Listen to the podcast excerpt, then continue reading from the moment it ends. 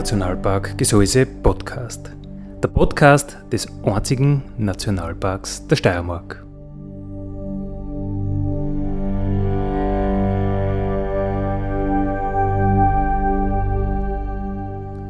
Alle zwei Wochen neu mit Themen aus dem Nationalpark Gesäuse und aus der Nationalparkregion. Daddy,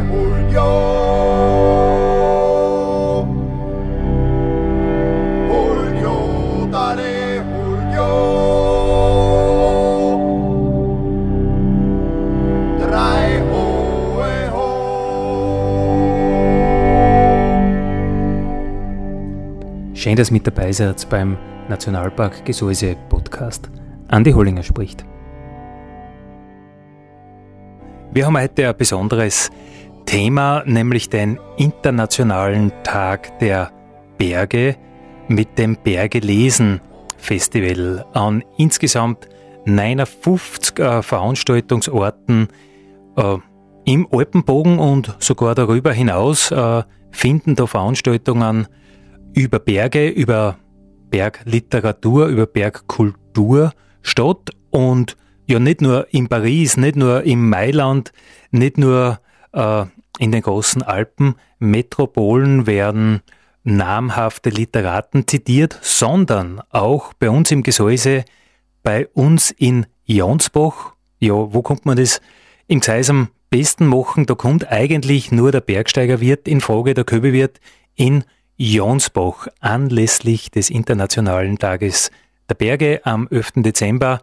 Punkt genau waren wir beim Köwe und haben halt einmal geschaut, was passiert. Wer nimmt was mit, wer lässt was vor, wer traut sich. Am Anfang ist es selber ein bisschen zart, aber dann kämen schon alle daher mit ihren selber geschriebenen Sachen oder auch mit fremden Sachen.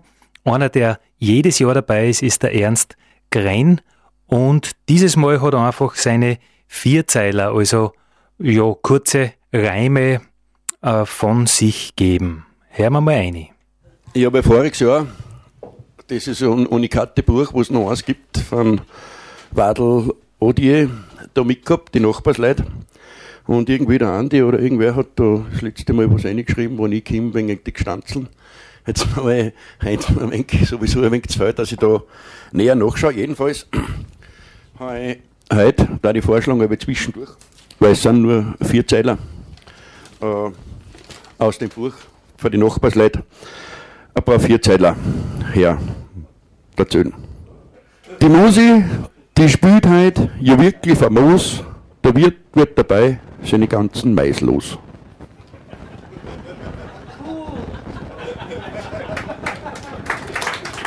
Also so war der Beginn. Man hat schon gesehen, äh, es geht eher in eine humoristische äh, Richtung. Und ja, wenn sich der Erste einmal traut hat, dann geht es für die anderen auch leichter. Was mich sehr, sehr gefreut hat, äh, unter den Gästen waren auch die mh, hm, beeideten Jodelbeauftragten, die Ingeborg und der Hermann Hertel. Und der Hermann hat ein paar weihnachtliche, ein bisschen besinnliche Dinge vorgelesen unter anderem auch dieses. Also meine, meine Spezialität sind also eigentlich Kolumnen in Zeitungen zu ganz unterschiedlichen äh, Anlässen. Jetzt halt gerade weihnachtlich. Aber es ist ja sehr, der nächste Beitrag ist sehr, ja, sagen wir so, ein bisschen sarkastisch. Es geht um die Lichterkettenreaktion. Als dann alle Fenster und Giebel, alle Türme und Dachgauben, alle Büsche und Zierbäume, alle Eingangs- und Garagentore, alle Brücken, Stege und Stiegen, alle Masten, Laternen und Wäschetrockner, alle Zäune, Gatter und Hecken, alle Kirchen und Feuerwehrhäuser, alle Konzert-, Volks- und Freudenhäuser, alle Einfamilien- und Hochhäuser, alle Wochenend-, Bade-, Holz- und Hundehütten, alle Litfaßsäulen, Kreisverkehrsmittelpunkte, Hinweis- und Verbotsschilder, Bauernhäuser, Silotürme, Heustallen und Kellerstöckel, Müllcontainer und Komposthaufen endlich vollständig mit Weihnachtslichterketten und blinkenden Rentierschlitten behangen waren, war das Stromnetz überlastet und flusch war es finster.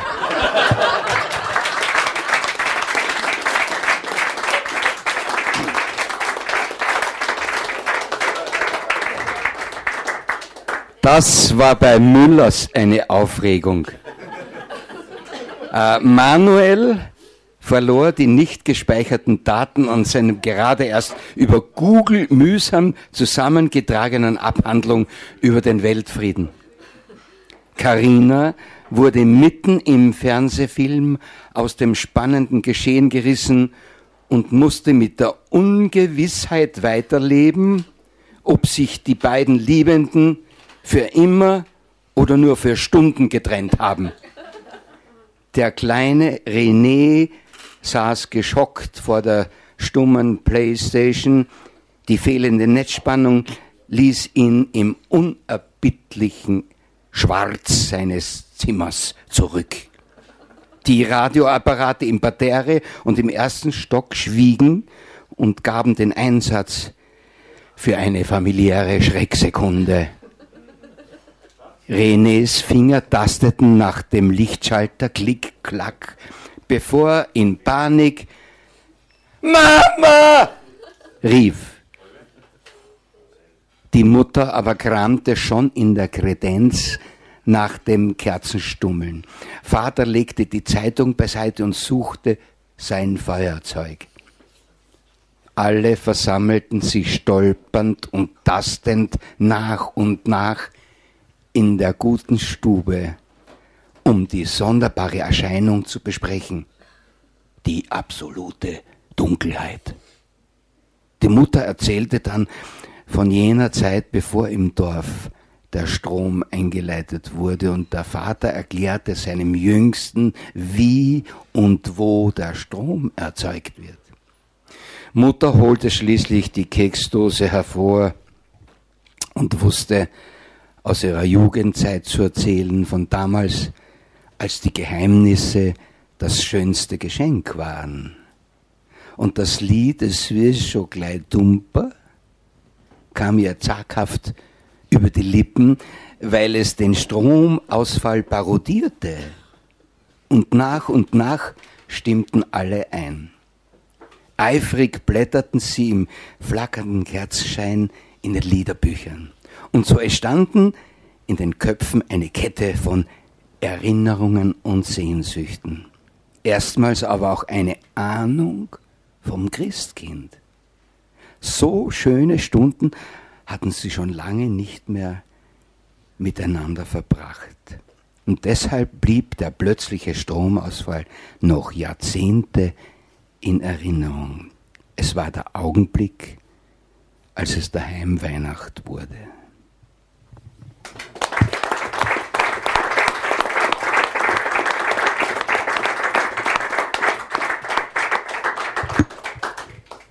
Weniger ist ja oft mehr. Da hat der Hermann Hertel vollkommen recht bei seiner Lesung anlässlich des Internationalen Tages der Berge.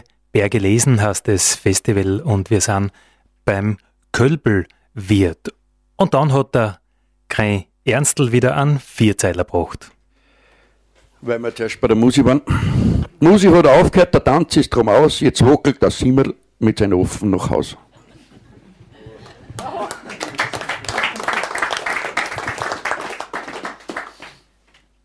Die meisten haben gelesen bei dieser Lesung, äh, ein paar haben nicht gelesen, sondern musiziert. Das werden wir später hören. Jetzt spielen wir das Kompliment von den Sportfreunden Stiller, nämlich die Version, wo die Christina Stürmer mitmachen darf. Die Christina Stürmer hat ja Starmania 2003 nicht gewonnen, aber sie hat punkten können mit ihrer Begeisterung und ich glaube, das passt super zum Berge Lesen Festival, die Begeisterung für die Berg, die Begeisterung für die alpine Literatur.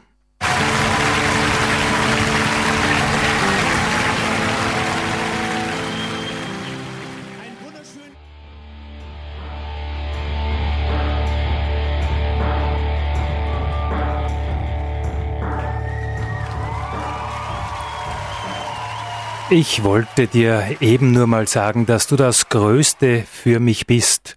Nachdem ich heute allein bin im Studio, darf ich das Lied meiner lieben Frau, Diana, widmen. Sonst dürfen immer die Gäste aussuchen und Musikgrüße äh, durchgeben. Na, heute bin ich allein. Da mach ich das einmal. Ihr Herz des Nationalpark Radio. Heute reden wir über den Internationalen Tag der Berge. Wir haben gelesen beim Köbewirt drinnen beim Bergsteiger wird in Jonsbach und ein besonders persönlicher Beitrag war der von der Schwagerin von der Köbealm, von der Christine Langeder. Sie beschreibt den Weg zu ihrer Alm. Vor kurzem war ich jetzt nach dem Obergehen wieder um und meine ganz persönliche Wegbeschreibung habe ich jetzt zusammenfassen müssen, weil es mir einfach am Herzen klingt ist angekommen oder meine ganz persönliche Wegbeschreibung zur Kölbelalm. Voller Vorfreude öffne ich die Autotür. Wunderbar frisch und lebendig werde ich von der Jonsbacher Luft begrüßt. Tief atme ich ein, denn jede Faser meines Herzens, meines Körpers giert schon nach dieser Reinheit, dieser Freiheit, die mich mit jedem Atemzug ausfüllt. Mit leichtem Gepäck und jauchzender Seele mache ich mich auf den Weg. Vorbei am Gehöft des Ebner Bauernhofs mit den zwei Riesenhunden, die mich natürlich schon lautstark und trotzdem schwanzwedelnd begrüßen, geht es der Klamm zu. Wie immer zaubern die skurrilen Figuren beim Klammhäusel ein stilles Lächeln auf mein Gesicht. Das war nicht immer so. Anfangs haben sie mich noch erschreckt oder sagen wir mir verwundert. Mittlerweile sind sie für mich freundliche Wärter am Eingang der mächtig beeindruckenden Klamm. Linker Hand erhebt sich steiler Fels, der in sanften Blautönen schimmert und zurzeit mit schnell wachsenden Eiszapfen bestückt ist. Jetzt noch stellenweise, aber mit zunehmend frostigen Temperaturen wird der glitzernde Vorhang immer dichter und imposanter. Rechter Hand säumen am Anfang nur Sträucher die Straße und schirmen den Blick vor dem Abgrund zum Bach ab, um später dann in ein schon mehrmals repariertes Geländer aus dicken Kanthölzern überzugehen. Hier hat man dann ungehinderten Blickkontakt mit dem Bach, der tosend, brausend, schäumend oder leise glucksend sein kann so wie es das Wetter im Gesäuse gerade vorgibt. In der rechten Felswand über dem Bach hängen ganze Bäume, halb entwurzelt und kopfüber an der Wand. Sichtbare Zeichen der stetigen Veränderung, die Natur und Menschen gleichermaßen betrifft. Wiederum lächeln muss ich an der Stelle vor den Steindurchlässen, wo ein blauer Markierungspfeil talabwärts zeigt. Ein Freund sagte mir einmal, das würde dem Wasser die Richtung weisen. Abwärts, wo bin ich jetzt? Talwärts zu rinnen, als ob sich eine Naturgewalt wie das Wasser etwas sagen ließe von einem Geschöpf, das viele Jahrtausende später erst auf diesem Planet Fuß fasste. Jedoch die Erinnerung an dieser Stelle, an diesen einen Freund ist da, und das ist schön. Weiter geht es in langsamen Schritttempo, das mir mein heftiger werdender Atem vorgibt, durch die beiden Felstore. Wie viel Schweiß und Tränen hier wohl schon geflossen sind, wie viel menschliche Anstrengung und Tragödien haben diese Aushöhlungen wohl schon gesehen. Festen Schrittes passiere ich diese geschichtsträchtige Stelle der Klammschlucht und auf einmal wird der Blickwinkel weiter. Vor meinem Auge erhebt sich das mächtige Felsmassiv. Welch ein Anblick!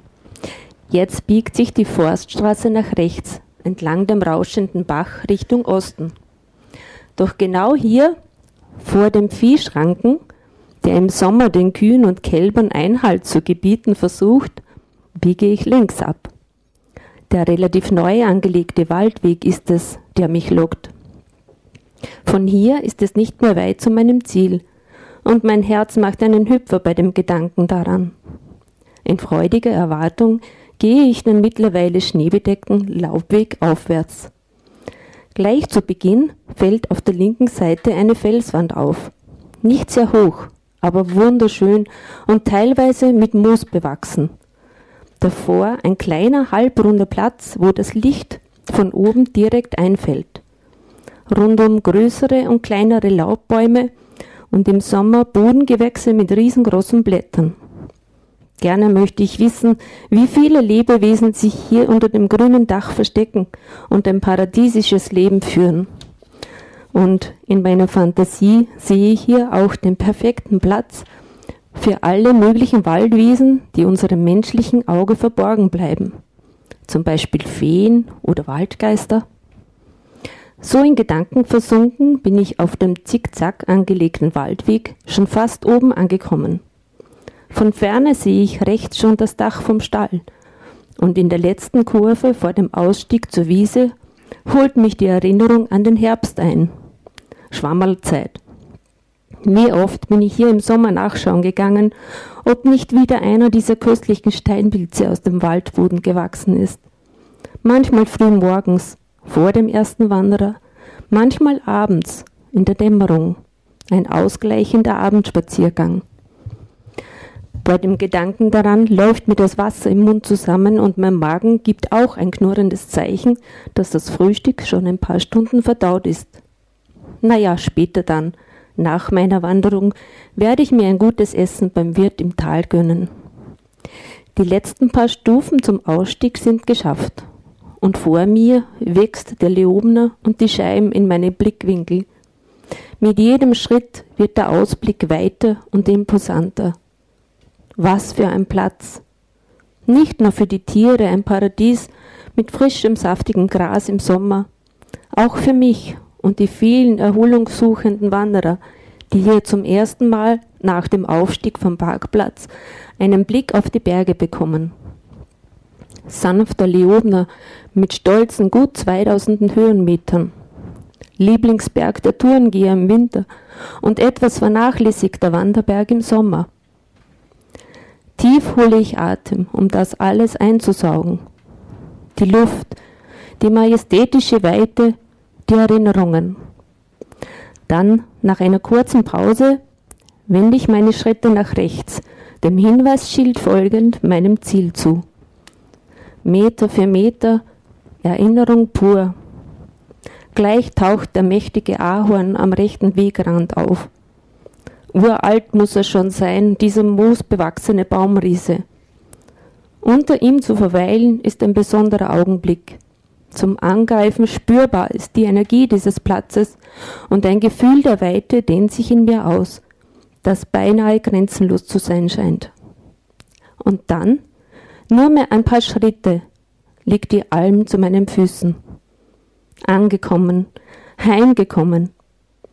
Die Stille rundherum breitet sich auch in mir aus.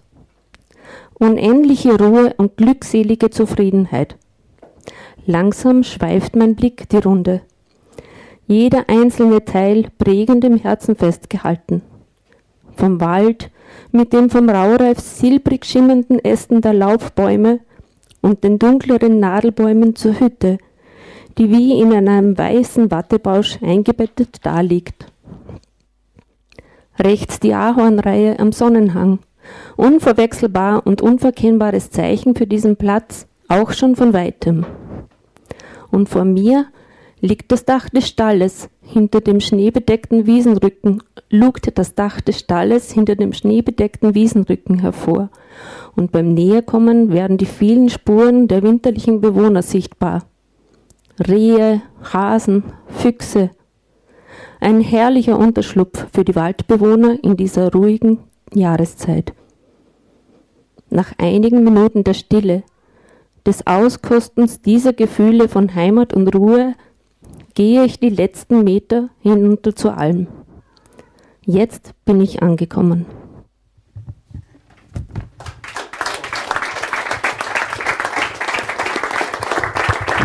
Eine sehr persönliche Wegbeschreibung von der Schwagerin der Köbealm, von der Christine Lang-Eder. Und ich habe schon gesagt, ja, es sind nicht alle Beiträge vorgelesen worden, sondern es hat auch gespülte Beiträge gegeben. Jetzt hören wir den Raimund Reiter und den Christian Leimberger. Ja, wir lesen den Text von, also wir lesen den Text singenderweise zwischendurch. Ein Lied von die Adwenger, passend zur Jahreszeit heißt Sommer.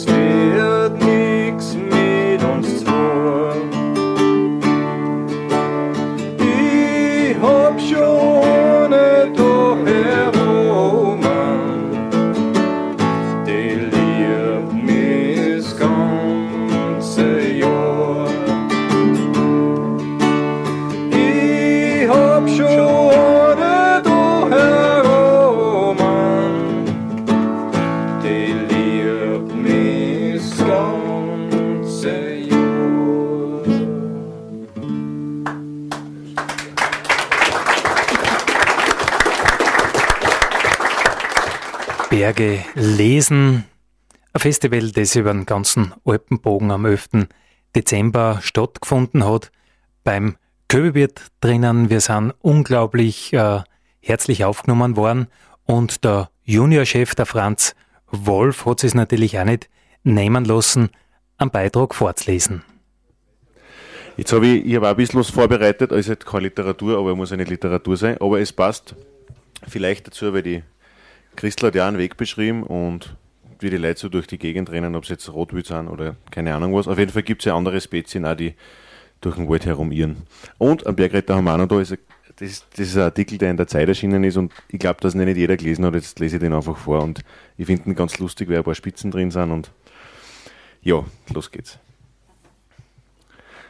Also da geht es eigentlich darum, dass der Journalist, der das geschrieben hat, den, den steirischen Wanderweg bewandert hat, also von der Südsteiermark bis zum Dachstein und hat halt dann quasi das Gesäuse auch passiert und hat da halt, den kennt jeder, aber kennt nicht jeder wahrscheinlich, der da ist. Okay, ich gehe einmal los. Also ich fange da an, wo es ums Gesäuse geht. Am zweiten Tag erreiche ich das Gesäuse, benannt nach der Enz, die angeblich durch die Täler saust und säuselt. Zu leise wohl für das städtische Ohr. Gegen die Ruhe im Nationalpark war es am Bokusch beinahe urban. Hier kann man Stunden wandern, ohne einen Menschen zu treffen. Und genau das mache ich, besorgt, besorgt aus den falschen Gründen. Gibt es hier überhaupt etwas zu essen? Geschweige denn etwas Gutes? Auf der Alm sind die Gastwirte Landwirte, die sich etwas dazu verdienen. Das erklärt die eigenwilligen Öffnungszeiten, auf die man hier manchmal stößt. Samstag und Sonntag von Juni bis September ab circa 11.30 Uhr, aber nur bei schönem Wetter. Auf der Huberalm in 1200 Meter Höhe finde ich einen Rastplatz. Ein Mann mit Fokuhila-Schnitt, mutmaßlich der Huberbauer, bewirtet Wanderer und Mountainbiker auf den Holzbänken vor seinem Hof. Die Getränke kühlt er in einem umgebauten Viehdruck, durch den Quellwasser rinnt. Genial, denke ich, bis mir auffällt, dass jeder, der vom Plumpsklo kommt, hier seine Hände wäscht.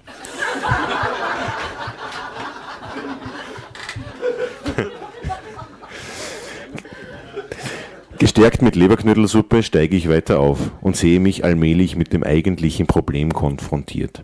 Wo habe ich mich verlaufen? Schon die Huberalm hätte ich nie erreichen sollen.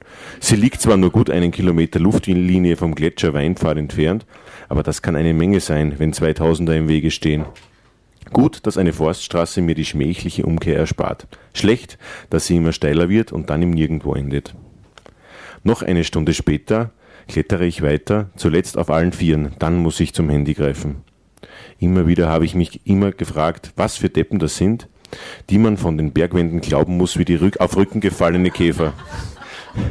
Nun ja, das wäre jetzt wohl geklärt. Soweit der Hannes auch ist, passt das eh ganz gut. Das ist jetzt die Bergrettung im Spiel. Sie kommen zu zehnt, mit Seilen und Tragen und lächeln, als sie mich finden. Mach dir nichts draus. Komm aufs Gruppenfoto, unten trinken wir zusammen ein Bier. Ich bekomme sogar eine Art Lob. So weit vom Weg abgekommen sei schon lange keiner mehr.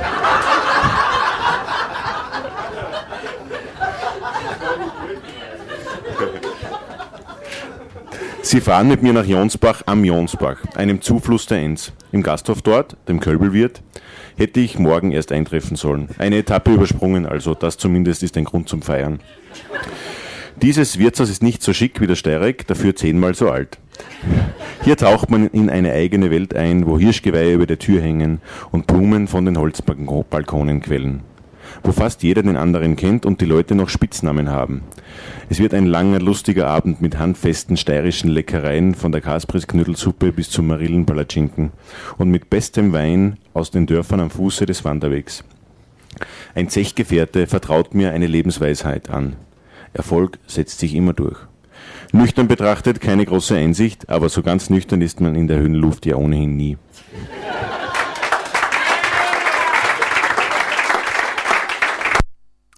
So geht's den Journalisten im Gesäuse. Ja, und sie fühlen sich trotzdem sehr gut aufgehoben, wie es scheint. Weiter geht's wieder musikalisch mit einer Nummer vom Raimund Reiter und vom Christian Leinberger.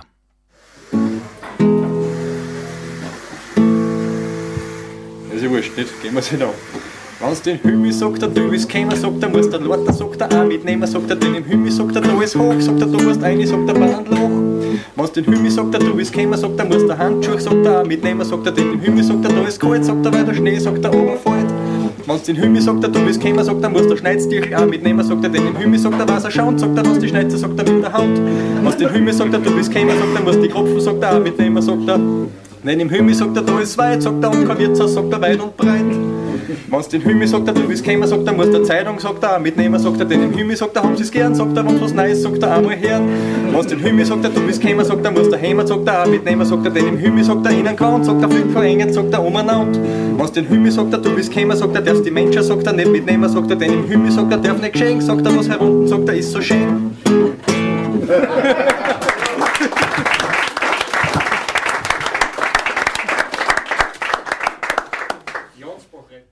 Berge lesen beim Köbelwirt in Jonsbach und der Chef hat es natürlich auch nicht nehmen lassen, äh, was vorzulesen, Nationalparkdirektor Herbert Wölger. Ja, ich muss wieder ein bisschen zurück zum Bergsteigen.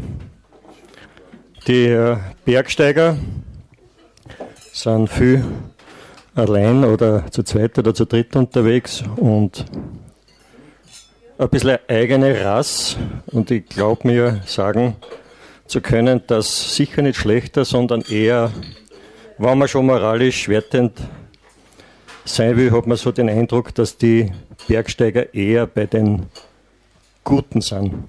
Und da gibt es eine Geschichte von Erich Hackel, die heißt Am Seil, eine Heldengeschichte.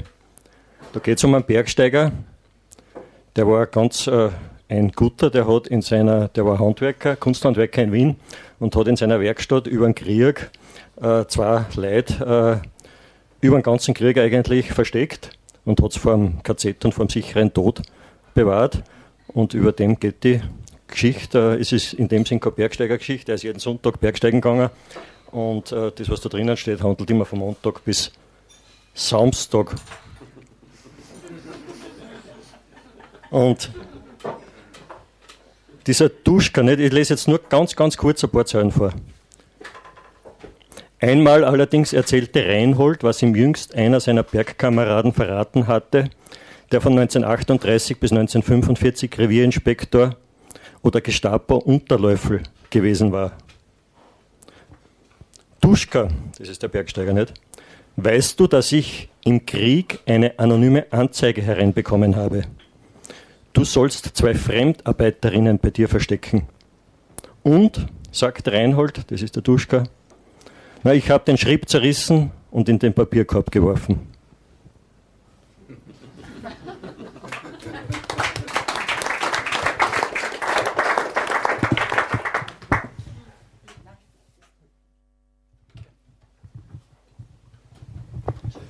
Weißt du, sagst, Kletterer sind ein eigenartiges Volk, da gibt es sogar eine wissenschaftliche Abhandlung drüber.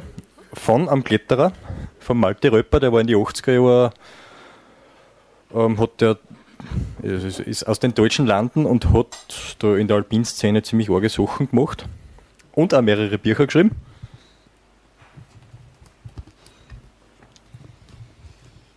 Das geht jetzt nicht, also es sind ein paar mehr Zahlen als bei dir jetzt, aber es ist schon recht spannend. Der hat das Eisklettern im Licht der Wissenschaft betrachtet. Das erste Kommentar finde ich recht lustig. Äh, von einem Fußballer, vom Feeling her habe ich ein gutes Gefühl. Steht da als Einleitung, was hat jetzt mit dem Rest nicht viel zu tun, aber ich finde es irgendwie lustig. Gut. Im Winter tragen die Frauen statt Miniröcken dicke Mäntel und setzen die Männeraugen auf Diät. Dieser immerhin mehrmonatige Entzug eines konkret zu umbalzenden Objekts der Begierde lässt die Männer höchst unterschiedlich reagieren die Männchen von Homo Consumis Totally Fucking Bored beispielsweise verfallen in eine Art Winterstarre und vergrößern ihre geistigen Schwimmreifen mit dem 30-Gänge-Menü aus ihrer Satellitenschüssel. Homo Musculus Verticalis, in Klammer umgangssprachlich Sportkletterer, verlässt im Winter ebenfalls nur ungern beheizte und geschlossene Räume, verausgabt sich jedoch beim Krafttraining, um für die nächste Muskel-T-Shirt-Saison die Schulterblätter noch etwas mehr zu verbreitern. Breite Schultern und keulenförmige Unterarme besitzen bei dieser eigenartigen, doch durchaus liebenswerten Spezies die gleiche Funktion und Bedeutung wie die prächtigen Geweihe beim männlichen Rotwild.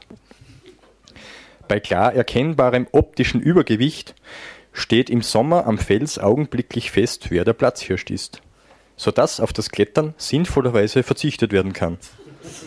Klettern nämlich birgt ein gewisses Verletzungsrisiko, welches zu dem berüchtigten Trainingsrückstand und damit zu schmaleren Schultern führen kann.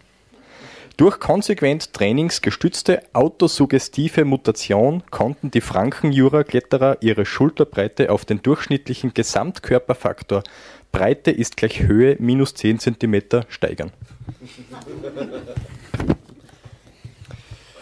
Doch äh, noch weitaus putziger ist das winterliche Treiben der Männchen von Homo horribilis verticalis in Klammer, gewöhnlicher Eiskletterer.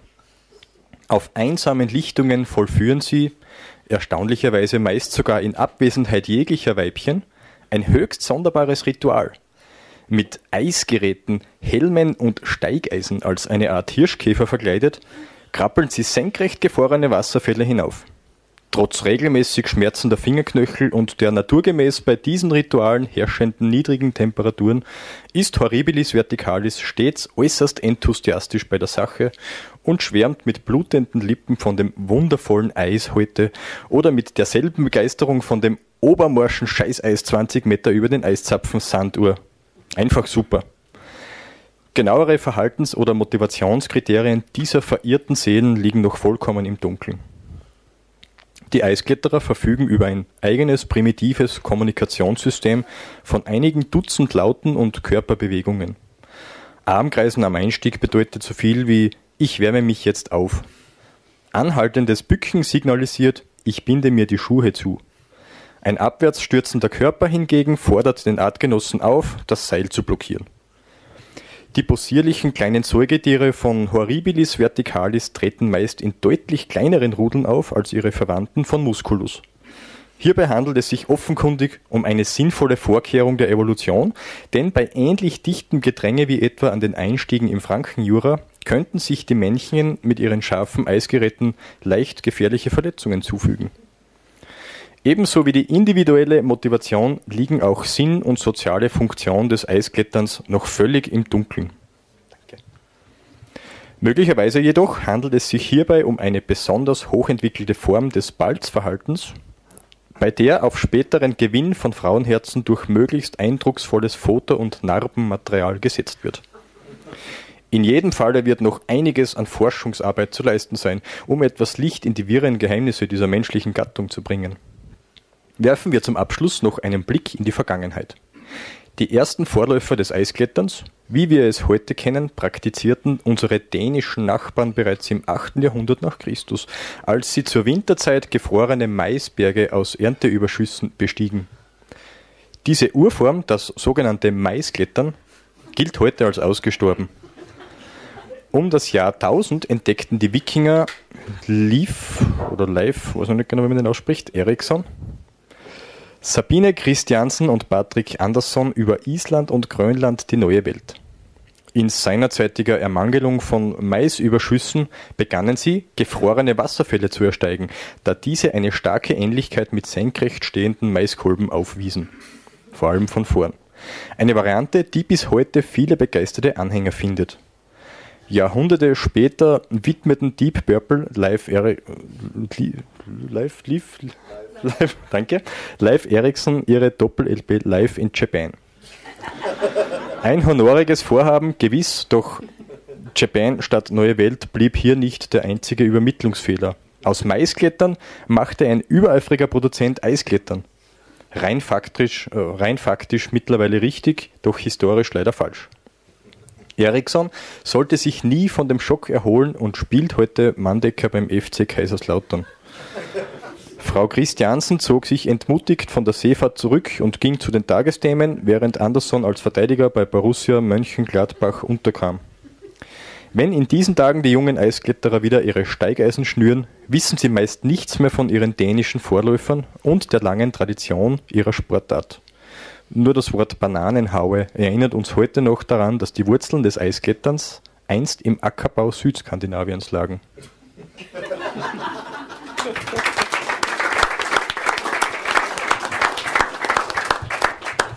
Also ein seltsames Volk müssen diese Kletterer und Eiskletterer auf jeden Fall sein.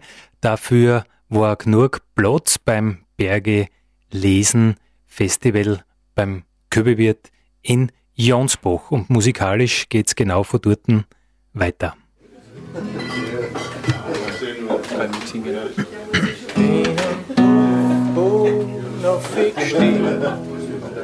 Mutter hat Manns voller Dreck. Es muss doch da irgendwo liegen. Mutter hat gesagt, sie rammert's weg. Hinter an Haufen Staub und Klumper ich's dann das See in einer Kiste fast vergessen, sind meine Schätze drinnen gelegen in einer Kiste fast vergessen, sind meine Schätze drinnen gelegen.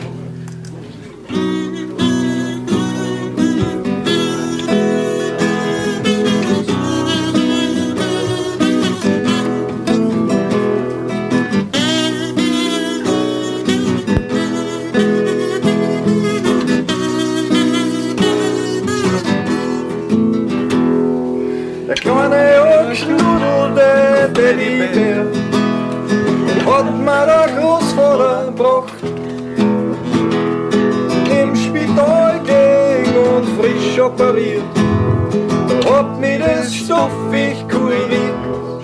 So auf dem bloßen Eisenbahn, Büder Bücher zum Anschauen. So auf dem bloßen Eisenbahn, Büder Bücher zum Anschauen.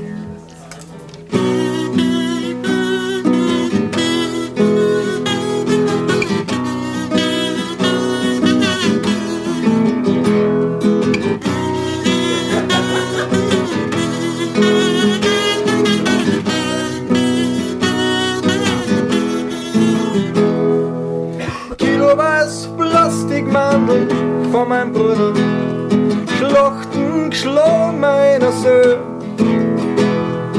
Kaugummi, Automatenringer, Kirchhaus Maria Söhn. Ein uralter Hosentrager und ein Uhr ohne Zager. Ein uralter Hosentrager und ein Uhr ohne.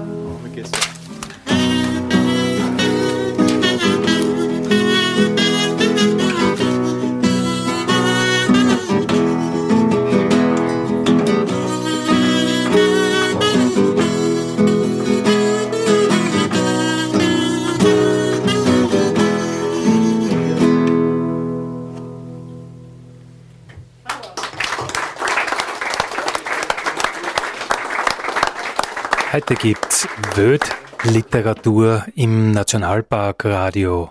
Wöd-Literatur, nämlich die Wöd des Kletterns, die Wöd des Bergsteigens. Und genau in die Kerben schlagt der, der Mikrofei, der Michael Kohlhofer, Feichter.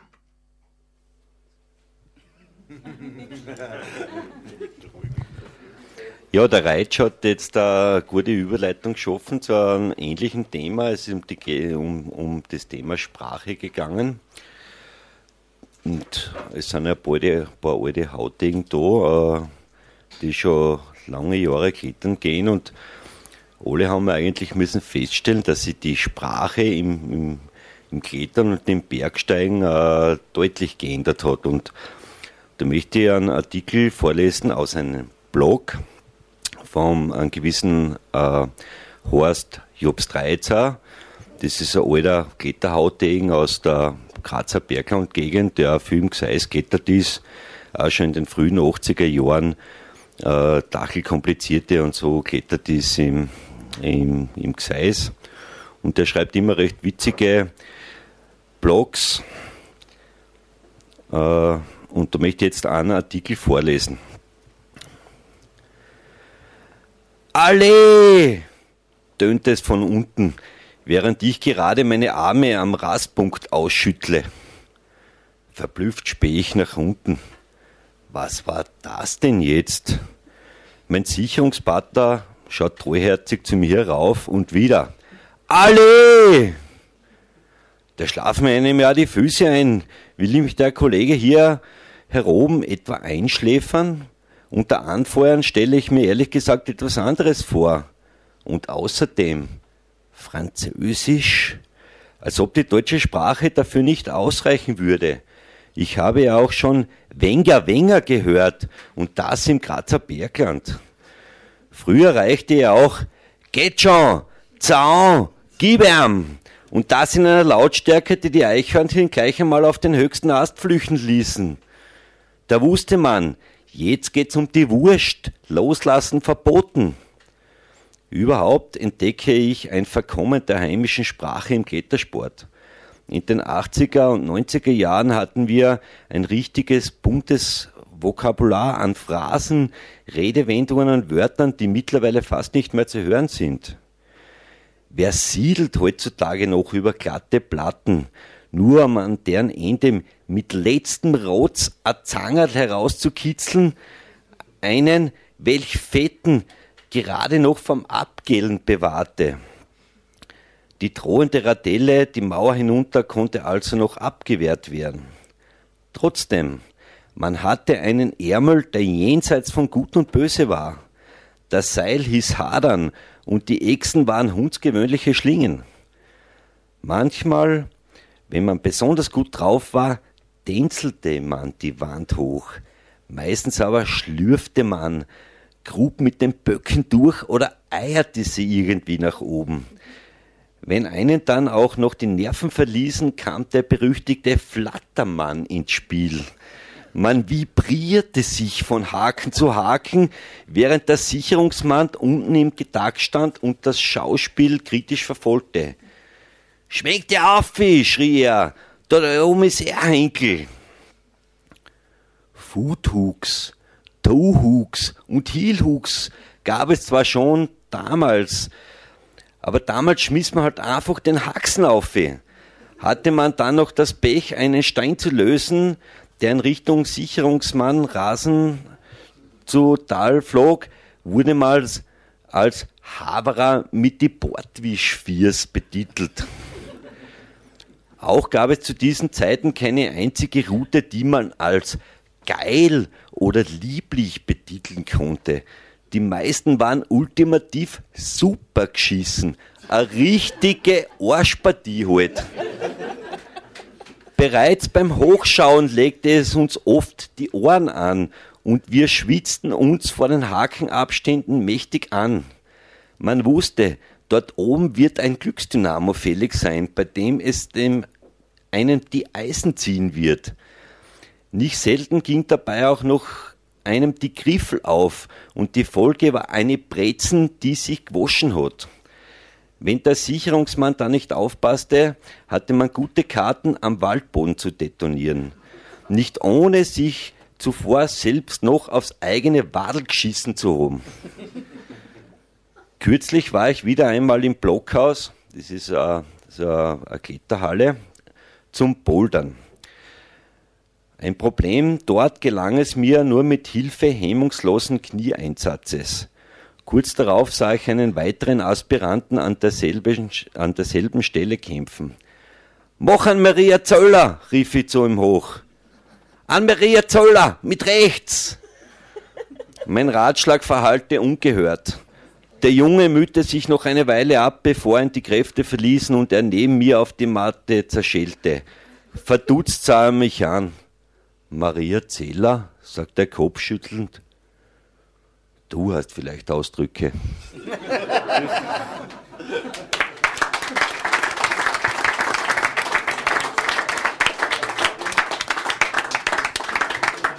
Und ein weiteres Mal Raimund Reiter und Christian Leinberger mit einer musikalischen Darbietung.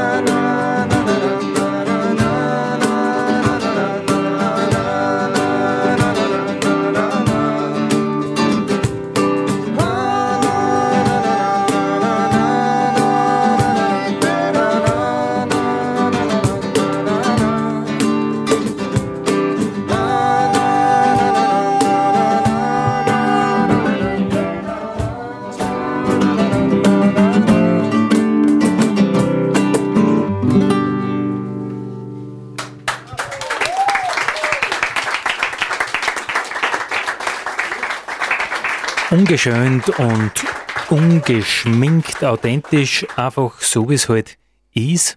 So ist vieles äh, bei uns noch im Gseis.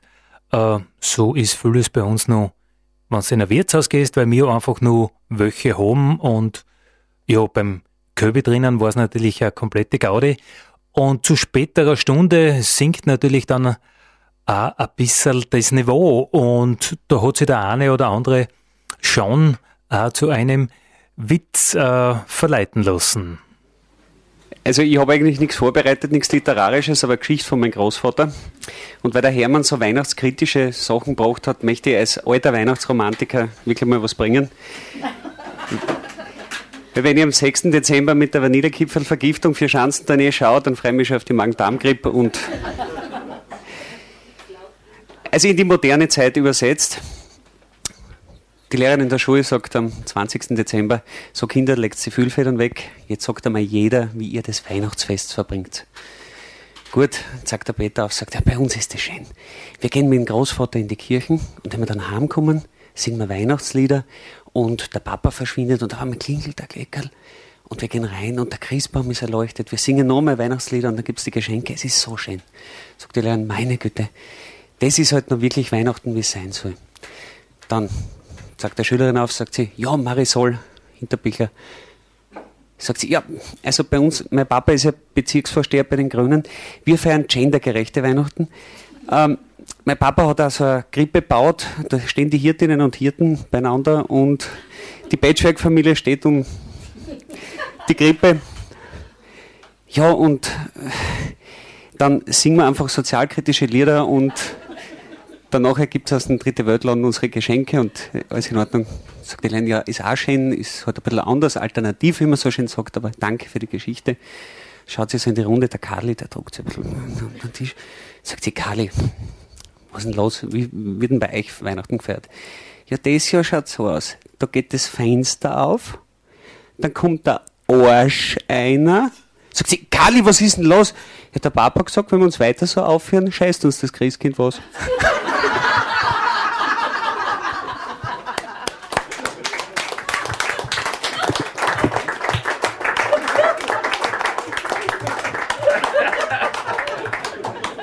Also auch für romantische Weihnachtsgeschichten war natürlich Raum und Zeit beim Köbi drinnen. Und natürlich auch für Ernstl Gren seine Vierzeiler. Äh, wat, wo war das? Ah, ja genau. Beim Köbi, das sind wir beim Köbi gewesen. Die Kölnerin, die Feschi, beim Tanzen dort fliegen. Der Wick, Saft und Wein, dabei auf der Köller stiegen.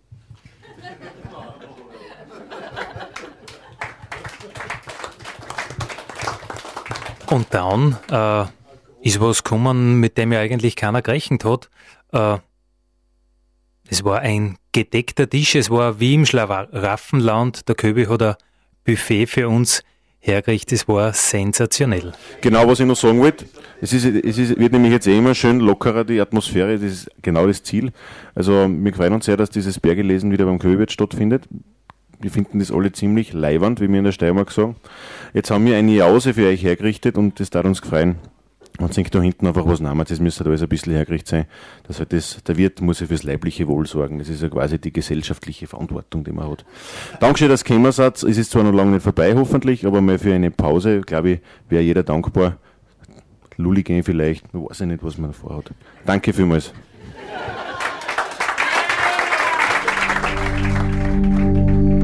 Dale Julio. Julio,